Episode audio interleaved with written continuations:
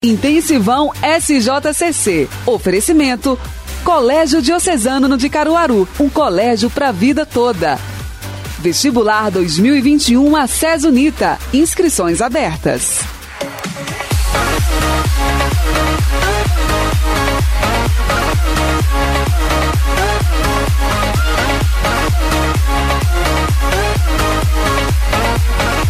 Olá, ouvintes! Está no ar mais um Intensivão Podcast. Eu sou Jailma Barbosa e a gente está juntinho no programa de hoje para falar sobre matemática, que a prova de matemática e suas tecnologias é, lá no Enem, de certa forma, acaba sendo aí negligenciada por alguns estudantes que estão mais preocupados em estudar fórmulas, equações, cálculos. E o tema de hoje vai ser geometria. Porque de que forma será que os estudos dos cilindros, esferas e triângulos vai poder influenciar aí no resultado do exame? Esse é o nosso tema com o nosso querido professor do Colégio Diocesano de Caruaru, Renato Costa. Vai explicar tudo para a gente. Bem-vindo, Renato. Obrigado, obrigado. Vamos tentar. A gente vai conseguir, gente. Ele é fera demais. Sabe o professor que é fera? Pronto, Renato. e a gente, só lembrando para você que as provas impressas são dias 17 e 24 de janeiro. E a prova digital do Enem é no dia 31 de janeiro e também dia 7 de fevereiro. A gente já vai começar o nosso podcast falando aí sobre esse levantamento, né, professor, da quantidade de questões de geometria que acabaram caindo aí na prova do Enem. Foram muitas, como é que o senhor avalia isso? Veja, de geometria, analisando 990 itens, que são as últimas questões dos últimos anos, eu conto aí com você de 2009 a 2019, tá?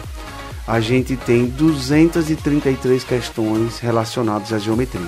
É muito. É. Questão. Aí eu tenho com você, eu tenho uma média aí de 23,5%. De tudo das 990, eu tenho essa porcentagem que é um índice muito alto. Muito alto.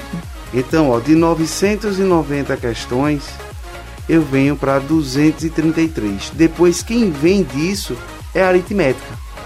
Ah, Renato, o que é aritmética? Adição, subtração, multiplicação, fração. Uhum. Então, o cargo-chefe hoje do Enem, até a prova de 2019, tá? É geometria. Como é que essas questões acabam sendo formuladas na prova do Enem, assim, então? Veja, a prova do Enem, ela leva muito para o nosso dia a dia. Então, se o aluno tem uma noção de geometria, porque qual é a dificuldade da geometria? O aluno imaginar, é o abstrato. Tá? Ele lê e ele precisa imaginar aquilo que ele está vivenciando naquela história, naquela questão. Quando ele consegue vivenciar e ele sabe a fórmula que deve aplicar, porque geometria é fórmula, tá? A gente consegue enxugar alguns níveis relacionados à fórmula. Mas o que é interessante é se o aluno tem alguma noção, ele consegue responder. A gente também diz o seguinte: dependendo da onde a questão de geometria vem na prova, ela, é, ela pode ser considerada fácil e a mesma questão ela pode ser considerada difícil. No caso, na ordem em que ela na aparece. Na ordem que ela aparece. Geralmente as primeiras são as mais fáceis, é assim que o Enem usa? Não, não? a gente usa aqui as mais fáceis porque é que você está descansado.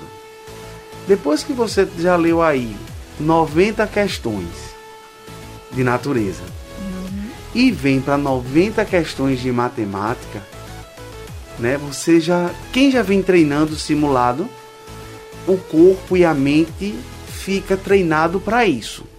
Uhum. Tá igual um atleta. É. Né? Então, o aluno que faz simulado, então eu não gosto de fazer simulado porque eu não gosto de ser testado. Não é por aí que funciona, a mente não é essa. Uhum. Eu tenho que fazer simulados porque eu preciso treinar o meu corpo, treinar a minha mente para responder questões. É literalmente pegar as manhas. Sim, é porque a gente fala em esquema mental. Quando o aluno lê uma questão e você diz assim, ó, já fiz uma parecida, quer dizer que na sua mente já tem um esquema mental daquela questão. Uhum. Então você consegue raciocinar dentro dos três minutos para aquela questão. Eu digo ao meu aluno, se ele perde 30 segundos em cada questão, ele perde na prova de matemática 45 minutos. Então, 30 segundos, que é muito pouco, acumulando, é 45 minutos que pode ser o gabarito. Porque o gabarito é tão importante quanto a prova. Uhum, isso. Tem que ter muita atenção Sim. na hora de marcar. Então, as questões de geometria, às vezes, por aluno estar cansado de tanto ler, ela se torna difícil, mas geometria é extremamente simples. Se você conhece geometria plana, você sabe as fórmulas, você sabe aplicar geometria espacial, geometria de posição, sai de letra. Uhum. Mas aí a gente precisa treinar. É aquela base que você tem que ter muito sólida no caso, sim, né? Sim. Aquela base que vem da, da nossa, da nossa educação primária mesmo, sim. né? De da gente ter, ter recebido essa bagagem de uma maneira que seja muito eficiente, que a gente consiga compreender e não só passar na prova. Sim, né? sim. Eu acho que o aluno de hoje em dia não tem mais essa preocupação de passar na prova. Graças a Deus. Eu, eu, acho... eu sou de outra geração, sabe, professor? Somos. né? Então, assim, é. hoje o aluno ele tem que entender que mesmo ele passando numa prova, se ele faz de qualquer jeito ou aprendeu só para aquele momento, ele vai ser cobrado lá na frente. Não é? É aquela conta a longo prazo, né? Sim. né? Que só acumula, né? É, em qualquer matéria. Isso. Uhum. Em qualquer matéria. Renato, eu quero aprender química a base é tabela periódica. Eu quero aprender geometria. A base são as formas. Uhum. Quadrado, trapézio, triângulo. E isso é o que te dá base para que você consiga olhar os axiomas, olhar os teoremas e conseguir fazer. Então, existem hoje, a gente até brinca, porque ela diz assim: a matemática do meu tempo não é a mesma matemática de hoje. É, só tem uma visão diferente só tem uma leitura diferente. É, a gente só tem naquela, digamos que os mais, os mais velhos, né? Hum. A mais educação, experientes. É, os mais experientes, assim. A educação, ela não era tão que como como a gente teve muita evolução na educação, hum. né? Muitas vezes nós tivemos professores em escolas públicas que sequer sabiam o que estavam passando de conteúdo, Sim. né? Mas eles tinham que passar aquele conteúdo ali. Então era uma reprodução do que os livros traziam e meio que alguns fingiam que ensinavam, os alunos fingiam que aprendiam e assim. É. Né? Quando a gente brinca, porque assim, quando a gente fala com o um aluno, eu não me lembro no meu tempo de escola eu argumentar com um professor para que aquilo servia. Uhum. Com a evolução da internet, tá? Dos celulares, o que o aluno tá te perguntando ele já fez uma pesquisa prévia sobre isso. Então, é hoje bom, a gente já deve começar o assunto de matemática, de geometria, do que for, mostrando ao aluno qual é a aplicabilidade daquilo. Isso vai dar um gatilho para ele se interessar pelo Sim. assunto, né? Para ele. Mas quem trouxe isso? A prova do Enem. Porque uhum. trouxe a matemática para o dia a dia. Uhum. Então, isso é o que vem modificando a educação. Ah, Renato, é, a matemática de antigamente é igual a de hoje? É a mesma. Sendo que hoje o meu aluno sabe para que aplicava. Antes a gente aprendia por aprender. Tanto que nem o nome das, fórmula, das fórmulas mudaram, né? Continua, Não. fórmula de Bhaskara continua sendo ah, teorema, teorema continua sendo teorema. E por aí. E vai. a gente até brinca assim, as fórmulas resolutivas de Bhaskara. Ah, Renato, para que serve? Hoje, um administrador que vai comprar é, peixe para Semana Santa, ele vai ter uma parábola que vai ter o ponto máximo, que é quantas semanas antes da Semana Santa ele deve fazer o pedido de peixe, para que depois daquela semana o peixe continue o quê? A diminuir. Uhum. Então, se ele compra em excesso depois da Semana Santa, o que é que acontece? O peixe vai ficar encalhado. Então, é uma função do segundo grau, é uma parábola. Uhum. Né? A gente brinca. Né? É, então, Saber a aplicabilidade. O cara faz. O cara é. O cara fez odonto. Aplicou uma anestesia. Então é tanto que ele aplica anestesia e ele espera um tempo conversando com você. Não é porque ele acha bonitinho que está conversando com você. Ele estava esperando fazer o ponto máximo de sedação para que ele possa fazer o procedimento. Ah, Renato, antes do procedimento acabar, ele perguntou: tá sentindo alguma coisa? Comecei a sentir agora. Por quê? Porque ele sabe o pico, quanto tempo esse pico de sedação vai manter, e ele vai perceber pelo tempo quanto aquilo vai começar a cair. Então, se ele precisa, ele vai aplicar anestesia de novo para manter aquela sedação. E é uma função. Isso é muito é, enriquecedor, você saber que está usando para algo específico, né? É. E motivador também, porque os estudantes de odontologia, Sim. por exemplo, vão amar um exemplo desse, vão querer aprender. Mas isso, às vezes, você não dá atenção na escola, é. mas no curso superior o professor te cobra isso aí. Uhum. Aí diz, poxa, Renato, eu pensei que estava livre de matemática. Não estava. Renato, eu fazia medicina. Um pediatra, se ele erra a dosagem de um medicamento, de um princípio ativo, uhum. tanto o remédio que pode curar é o mesmo que pode matar dependendo da dose. Então isso é pura matemática. Então, hoje um profissional da educação física acha que não precisa saber de ângulos. Precisa. Seu músculo tem que ir a menos mais, mais de 90, menos de 90, ó oh, Renato, até 90. Isso aí, o pessoal que faz fisioterapia, o pessoal que faz educação física, vê isso na escola, sendo que às vezes o professor não mostra a aplicabilidade e que o Enem me cobra isso. Né? Me cobra isso. Então, isso hoje é uma matemática, não é uma matemática moderna, não. É a matemática para que serve, aonde eu vou utilizar. Então, você acaba criando no aluno uma curiosidade e que facilita o meu trabalho e o trabalho dos outros professores dentro da escola. Professor, o que o senhor acha que aconteceu que matemática, para grande parte né, da, da, das pessoas, se torna um bloqueio? Né? O, que, o que foi que, a, né, já que é uma ciência tão exata, né, ela é tão pura, mas é, existe esse bloqueio né, para muita gente? Às vezes o bloqueio é porque o aluno não tem uma base boa. Para o aluno gostar de uma matéria, ele precisa se sentir confortável. Uhum. Então, quando um aluno tira uma nota baixa, a gente se preocupa o que foi que ele errou. Ó, oh, tu errou isso aqui. Por que tu pensou isso? Então, às vezes um erro se transforma em vários acertos se eu conseguir neutralizar o pensamento errado que o aluno teve naquele momento. E isso é o que a, as escolas ou a escola vem fazendo. Então, aquela história de ah, eu não gosto de matemática porque minha mãe não gostava de matemática, não é genética, é base. Então, se você tem uma base boa, você, você não tem dificuldade. E olhe, geometria te ajuda em química. A forma, as moléculas precisam de um ângulo para poder elas existirem, senão as forças não se atraíam. Então, quando a gente está dando aula disso, a gente mostra ao nosso aluno como ele vai conseguir aplicar aquele assunto. Um assunto que a gente brinca às vezes, função exponencial. É a taxa de contaminação de um Covid. Né? Então, é exponencialmente, quer dizer que ela cresce quanto mais Quanto mais vertical, maior o índice de transmissão. Então o aluno começa a ver que aquilo que ele está vendo simplesmente por ver tem uma aplicabilidade. E pode ser até que haja alguma pergunta na prova assim, Sim, né? Eu acredito que não tenha como sobre Covid, porque a prova é feita antes de março.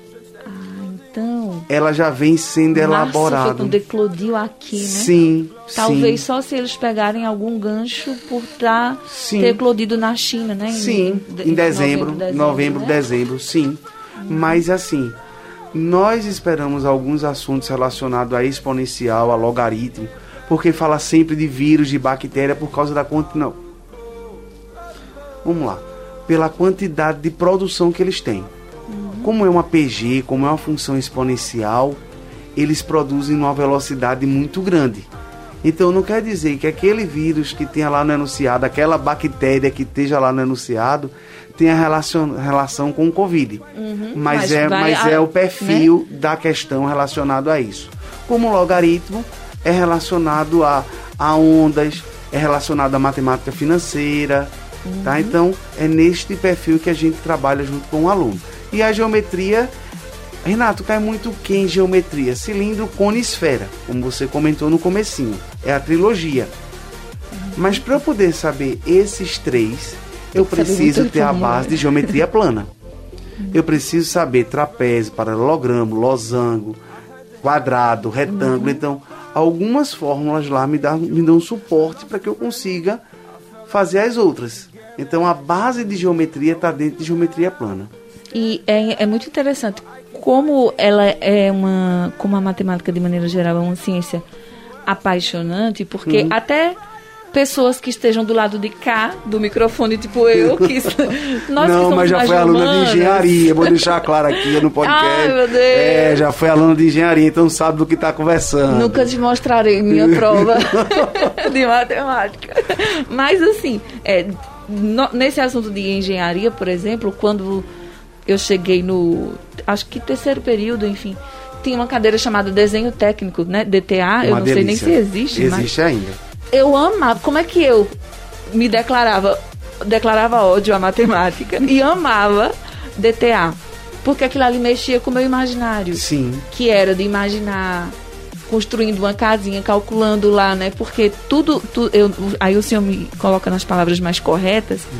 mas se a gente tem, a gente tem uma régua, hum. né? Onde através delas, do nosso desenho, o desenhozinho do papel, o, o mestre de obras, quando pegar ali, ele vai saber que aqueles centímetros que a gente usou ali equivale a tantos milheiros de tijolos. Está usando escala. Escala. Aí a gente usa um exemplo, uma escala de a cada um centímetro no papel corresponde a 10 metros na vida real. É, era, eu amava é, isso. É bem interessante porque está tudo em proporção. Uhum. Tudo em proporção.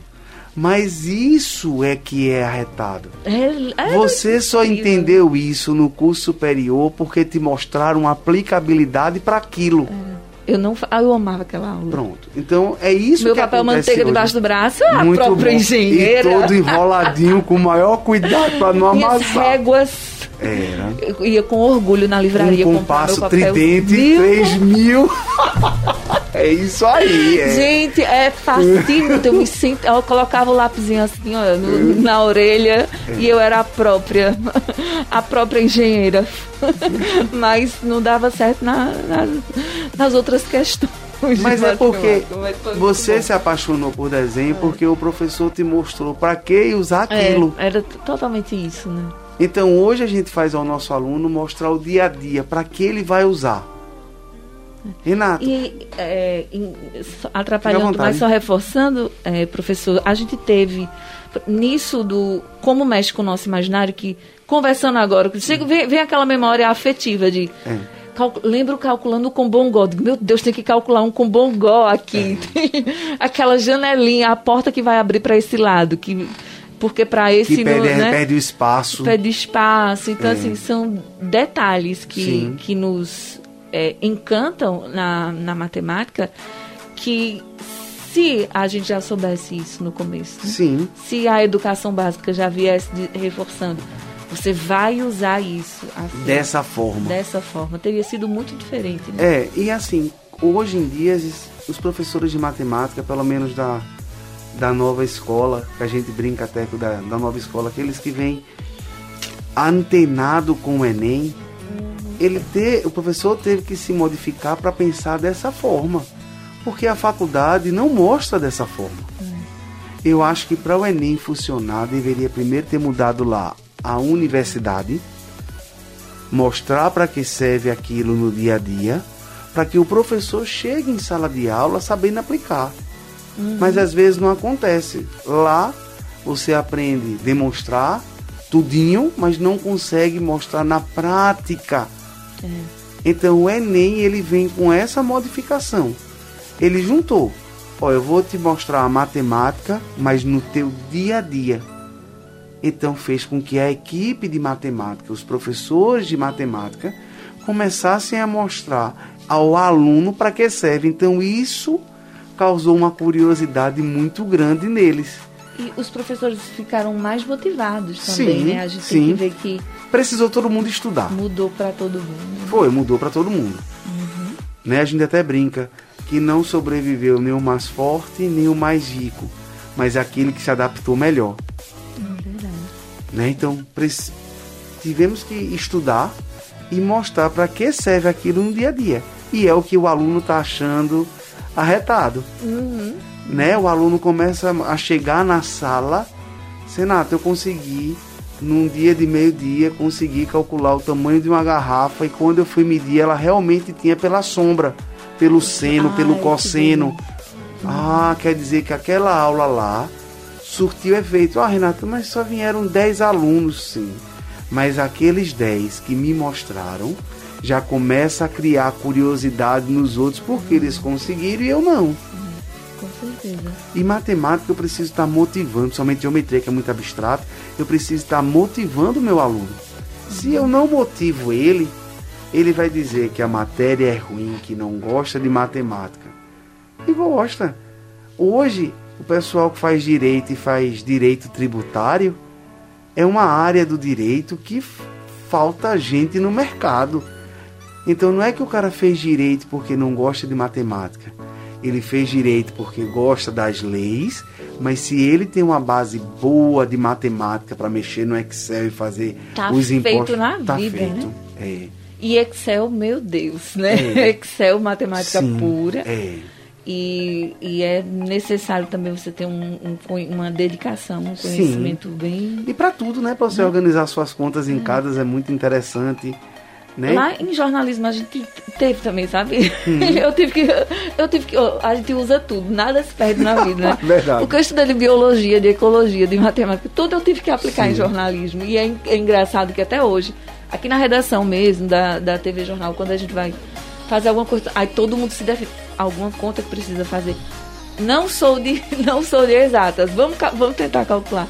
É aí quando você consegue responder alguma coisa de cara, todo mundo diz, tá, não tá no curso errado, não, porque há muito, muitos estigmas. Eu até né, que brinco que já- o jornalista ele está antenado foge, com né? tudo 24 horas, porque dependendo da matéria que vai fazer, para você inter- entrevistar, você precisa saber ter alguma noção para aquilo. E existem matérias que são mais desafiadoras. Por exemplo, nas eleições, coes- coeficiente, coeficiente, coeficiente, né? Sim. Coeficiente eleitoral. Sim, Que difícil de entender e de explicar.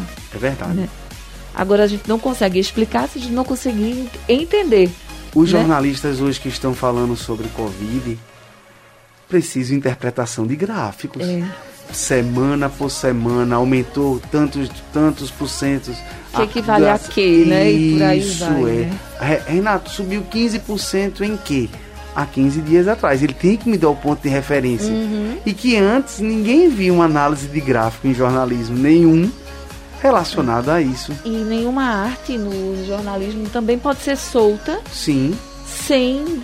Ah, só vou colocar aqui que em 2020, vamos lá, são 100 mil casos de Covid-19, certo.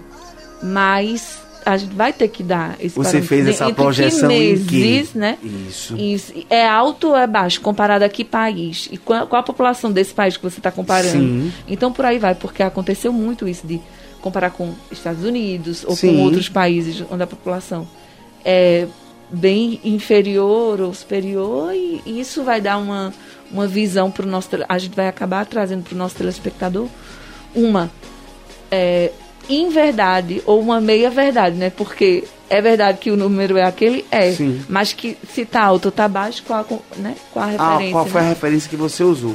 É igual hoje, o cara vai abrir um bar. Hum. Só pode ter 30 clientes. Como é que tu fez? Ah, eu calculei a área e eu disse que cada cliente tem direito a um metro quadrado. Então o cara usou geometria da mesma forma. Né? Quando a Uhum. Ela tá vigilância em tudo, né? sanitária chega para ver se está dentro das normas, dentro do protocolo sanitário, ele vai ter que saber de área para saber se realmente aquilo comporta aquela quantidade de pessoas. Né? Então, hoje, não consigo fugir disso. Se eu vou comprar um sapato número 38, 38 é o volume daquele sapato relacionado àquele pé. Se eu vou fazer uma roupa numa, numa, numa costureira, ela vai tirar a área da base, que é a cintura, é e vai pegar a altura e vai ver o volume de roupa, de tecido para se fazer é geometria. E ainda tem as pessoas que provam a roupa colocando no pescoço, Sim. né? Porque diz que é o mesmo volume, volume de outra é. área que vai caber se, se couber no pescoço. Aí isso já é. Renato, isso aí é o que? O cara foi aprendendo no dia a dia. Às hum. vezes a costureira não sabe que aquilo é o volume. Porque ela só aprendeu daquilo ali, mas ela está usando pura geometria espacial. Então é bem interessante essa roupagem relacionado à geometria. São tantas. E, a, e olha assim, a gente já está aí há 25 minutos de conversa praticamente e a gente ainda tem tanta coisa legal para abordar em geometria especificamente para é. o Enem, mas o que é legal do nosso podcast é que a gente pode ir conscientizando o Sim. estudante dessa importância de Sim. ficar atento a, a conteúdos específicos, Sim. né? E pra, a dica que eu deixo é o seguinte: Dá uma olhadinha em cilindro, cone e esfera. São os três princípios, de, é o princípio de Cavalieri. Uhum. São os três prismas de revolução. Renato, o que é revolução? Quer dizer que eu tenho uma figura plana, que é um retângulo. Uhum. Se eu giro esse retângulo, eu tenho um cilindro. Se eu tenho um triângulo e eu giro esse triângulo no eixo, ele vai gerar um cone. Se eu pego uma moeda e eu giro ela na no diâmetro, ela vai girar para mim uma esfera. Então, não tem outra figura geométrica que girando um sólido vai formar não ser esses três. É por isso que a gente chama de trilogia. Então, toda questão que tem cilindro tem cone. Toda questão que tem cilindro tem esfera. É muito raro encontrar uma questão pura, só de cilindro, só de cone só de esfera. Sempre eles vão estar interligados. Então, o Enem acaba utilizando isso por causa do meu dia a dia em que, Renato? Renato, uma barriga de uma grávida é um elipsoide. É quase uma esfera. Renato, por quê? Porque ela ocupa um espaço menor e tem uma capacidade de volume maior. Se a barriga da grávida fosse um cubo, a aresta do cubo vinha para o pescoço para poder caber a mesma quantidade de líquido amniótico se fosse no, no elipsoide. Uhum. Ah, Renato, é por isso que a abelhinha lá faz aquela figura geométrica porque cabe mais mel. Renata, ela sabe geometria? Não, ela foi vendo na prática. Uhum. É muito lindo, né? É, aí, é, aí o ser humano diz assim, Renato, tem no nosso corpo, tem tudo. A geometria eu só consigo provar matematicamente aquilo que a gente está vendo. Então, eu tenho uma lata de óleo, eu tenho uma lata de azeite, eu tenho uma garrafa que parece um cilindro, eu tenho uma bola de futebol. Então isso faz com que o Enem traga para o dia a dia. E é interessante, hoje são 90 e... 90 questões de matemática. 90 questões só de matemática, Só de né? matemática. Eu, eu acho que quando eu fiz eram 10. Quando eu fiz, eu vou dizer, em 97... Eu foi fiz o primeiro prova Enem, da... 97, então, não foi? Foi, mas não valia nada. Era, eu lembro. Não valia nada. Eu, eu fiz, fiz a... 98. Eu fiz a primeira fase da Coveste, porque a Coveste tinha o chamado peneirão, que era a primeira fase com todas as matérias, uhum. e tinha a segunda fase específica. Eu não lembro se eram questões, eu não consigo lembrar especificamente. Hum. a primeira questão era a prova fechada. Mas eu acho que eu ainda tenho provas do N que tinha a prova branca, vermelha, sim, azul, amarela, sim. enfim. Eu ainda tenho essas E ainda tinha matemática 1, 2 e 3. A questão era aberta, eu tinha aqui um exemplo, o gabarito dava de 00 a 99 e eu tinha que marcar se a minha resposta desse 13, era 1 na dezena, 3 na unidade, que era a primeira coluna, hum, para poder marcar, pra então poder não tinha marcar. como chutar. Porque de 00 a 99 eu tenho aí quase eu tenho 100 questões, 100, 100 possibilidades de respostas. Isso sem contar sem contar as combinações. Um, olha, isso aí dá um rebo. Eu não sei como eu passei naquela. Eu me pergunto assim. Mas Como era. foi que eu consegui vencer? A gente até brinca e o pior é que não tinha internet para você verificar não se passou. Tinha, tinha que ir para pra, pra banca de revista. A gente até É. tava brincando com isso. Foi. E é, eu lembro, a, o INEP manda, como resultado do Enem, manda pra casa, né? A gente Hum. Sim. ficava esperando o telegrama, né? Sim, era verdade. Esperando pra Ah, ver era. aí quanto será que você. E Isso, e depois ia pra concorrência pra ver se entrou, se não entrou, se era, se era aprovado ou só classificável. Era, Era muito, muito legal. A gente viveu aí uma época de ouro, né? era verdade. Que hoje tudo evoluiu e os jovens Sim. têm as histórias deles pra contar Sim. hoje e a gente não vai. A gente não vai sentir a mesma emoção deles, né? Porque só quem tá na pele, né? Mas a gente torce muito, né? Por, sempre vai ter um parente nosso que a gente Sim, vai torcer, sim. ou um estudante, um- algum amigo, né? Sim. Que você quer que mande muito bem. A gente deseja muita, muita sorte e foco, né? É verdade, e muita calma, principalmente agora você vai fazer prova de máscara. Tem gente que não Ei. treinou de máscara e que incomoda realmente. Bom, inclusive, optar por uma máscara que seja muito confortável, Sim, né? sim. Máscaras que sejam. Às vezes descartáveis, eu acredito que são as mais Sim. confortáveis. E às vezes né? embaça óculos, não embaça óculos, né? Tem todo, tem todo um, um processo hoje para você fazer prova, porque às vezes você vai fazer prova numa sala sem ar condicionado Uhum. e vai ter que usar máscara e vai incomodar muito, então leva mais de uma máscara, né? De vez em quando dá uma saidinha da sala para dar uma uma respirada, né? Porque infelizmente esse ano vai ser atípico. É um ano atípico, vai ser muita pressão. Sim, Foi mais tempo passando para estudar. No Sim. entanto, muito, o cérebro da gente, né, a é, pode dar um, um bloqueio e Sim. você não consegue mais assimilar Sim. conteúdos. Depois de outubro, vamos dizer assim, e que todo assim, a mundo meio que ansiedade bugou, né? de você estar fazendo prova. Eita, será se a pessoa do meu lado espirrou? Então tem todo um mecanismo hoje emocional na Uhum. prova, infelizmente. E desejamos que vocês possam ir acompanhando os nossos podcasts para que vocês possam aí do outro lado e tendo esse alento dos nossos professores do Colégio Diocesano aqui. A gente já trouxe tantos outros temas, continuaremos trazendo. Tem o nosso site, intensivãosjcc.com.br, onde os professores também estão lá dando dicas.